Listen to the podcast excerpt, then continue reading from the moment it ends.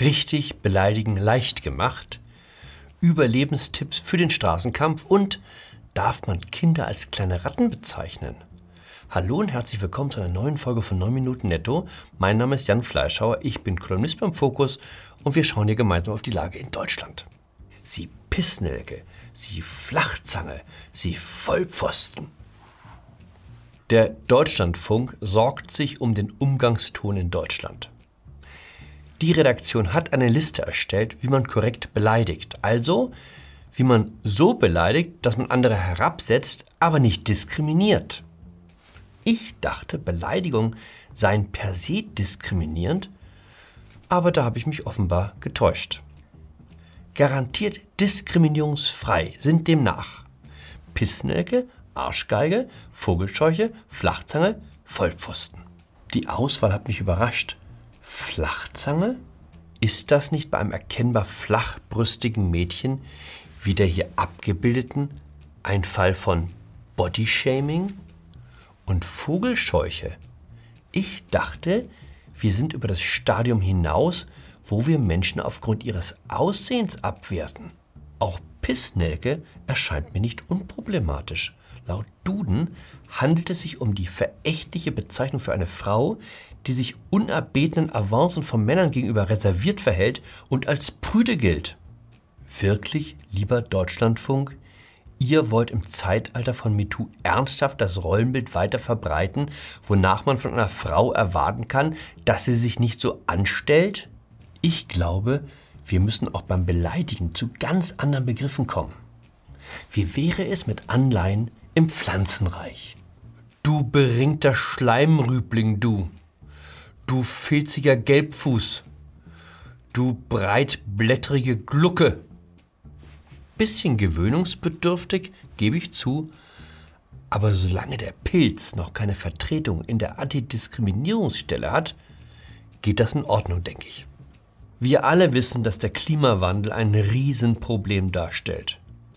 Aber wussten Sie auch, dass demnächst in Deutschland wieder Hunger und Krieg herrschen werden, wenn wir nicht sofort etwas tun? Ich wusste das nicht. Ich wurde darüber von Klimaaktivisten der Bewegung Aufstand der letzten Generation informiert. Anfang der Woche hat die Bewegung bundesweit von sich reden gemacht. Hier sind Anhänger dabei, einen Autobahnzubringer in Berlin lahmzulegen. Verpisst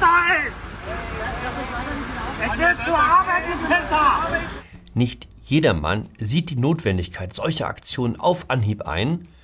Vor allem arbeitende Menschen haben oft Mühe, die politischen Zusammenhänge zu erkennen. Gut, dass es junge Menschen gibt, die den Zwängen der Arbeitswelt enthoben sind, weil sie studieren und die damit über genügend Zeit verfügen, sich tagsüber auf Straßen zu setzen und sich notfalls auch auf ihnen festzukleben. Das Verhältnis der politischen Avantgarde zur Arbeiterklasse war nie ganz spannungsfrei. Schon die erste Generation von Bewegungslinken, die 68er, stießen auf Unverständnis statt Begeisterung, als sie die werktätigen Massen zum Befreiungskampf aufstacheln wollten. Unvergessen wie Joschka Fischer und andere Aktivisten sich bei Opel in Rüsselsheim als Fließbandarbeiter einschlichen, um die kapitalistische Warenproduktion zum Erliegen zu bringen. Am längsten am Band hielt Fischer durch. Der Vater war Metzgermeister. Da verfügt man über ein breiteres Kreuz als so ein blassgesichtiger Germanistikstudent. Ich bin gespannt, wie es weitergeht. Die Blockade von ein paar Zufahrtsstraßen, das kann ja wohl nicht alles gewesen sein, wenn es um Krieg und Frieden geht. Ich erwarte jetzt stündlich die Erstürmung deutscher Kaufhäuser. Und was ist mit dem Kanzleramt? Obacht allerdings, dass man hinreichend gerüstet ist.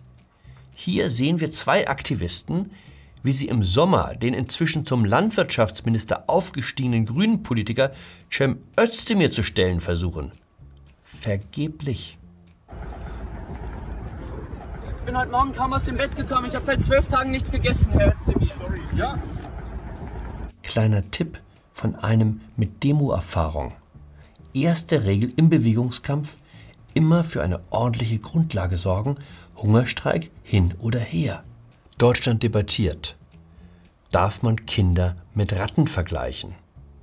In der neuesten Ausgabe seiner Sendung ZDF Magazin Royal hat der beliebte Entertainer Jan Böhmermann sich zu Corona an Schulen und Kitas geäußert. Was die Ratten in der Zeit der Pest waren, sind Kinder zur Zeit für Covid-19. Wirtstiere.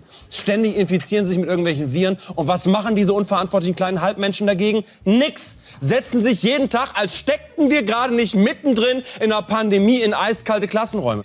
Sie wissen, ich stehe dem Kollegen kritisch gegenüber, aber in dem Punkt hat er recht. Es ist Wahnsinn, was einen die kleinen Nager übers Jahr so ins Haus schleppen. Schnupfen, Husten, Grippe, Hand, Mund, Fuß, wie die Maul- und Klauenseuche heute vornehm heißt, dazu diverse Magen-Darm-Viren. Wer kleine Kinder hat, der muss sich um einen Dauerboost seines Immunsystems nicht mehr sorgen. Der kommt von ganz alleine. Herrn Böhmermann verleitet die Erkenntnis allerdings zur Forderung, die Kinder zu Hause zu lassen. Seit Wochen ist er im Einsatz für umfassende Schul- und Kitaschließungen. Das ist ein Tweet, den er vergangene Woche absetzte und in dem er den Präsenzunterricht in scharfen Worten geißelte. Die Wirtschaft verlangt, dass Eltern ihre Kinder in Schulen und Kindergärten stecken wollen. Da kann man politisch leider nichts machen. Husti, husti, auf geht's, Kids. Wenn ich das übersetzen darf, Macht endlich die Schulen dicht, ihr Idioten, ich will mich nicht anstecken, nur weil einige Politiker meinen, sie müssten auf der allgemeinen Schulpflicht bestehen. Schickt endlich alle nach Hause, dafür hat man doch Hauslehrer. Sollen sich die Kleinen etwa an den Unterschichtskindern anstecken, von denen es heißt, die könnten sich keine Nachhilfe leisten? Man weiß doch, wer das Virus in die Schulen trägt.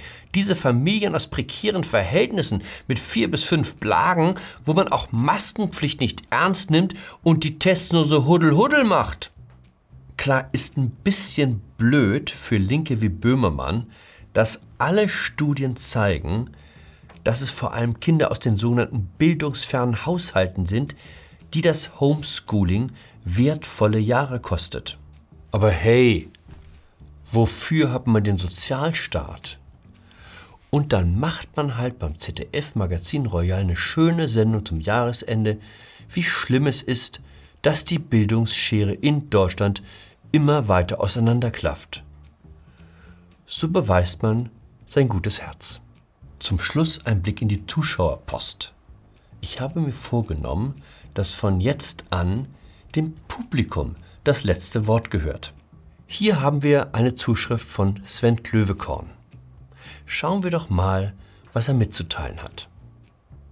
Fleischhauer bleibt ein parasitäres Clickbait-Arschloch ohne jeden Mehrwert für die Gesellschaft. Lieber Sven Klövekorn, das finde ich jetzt ein bisschen enttäuschend. Ich würde vorschlagen, sich doch einmal die Beleidigungsrichtlinie des Deutschlandfunks zu Gemüte zu führen parasitär, das Wort geht heute gar nicht mehr. In dem Sinne, bleiben Sie hungrig, bleiben Sie klimatisiert, bleiben Sie mir gewogen. Ihr Jan Fleischhauer.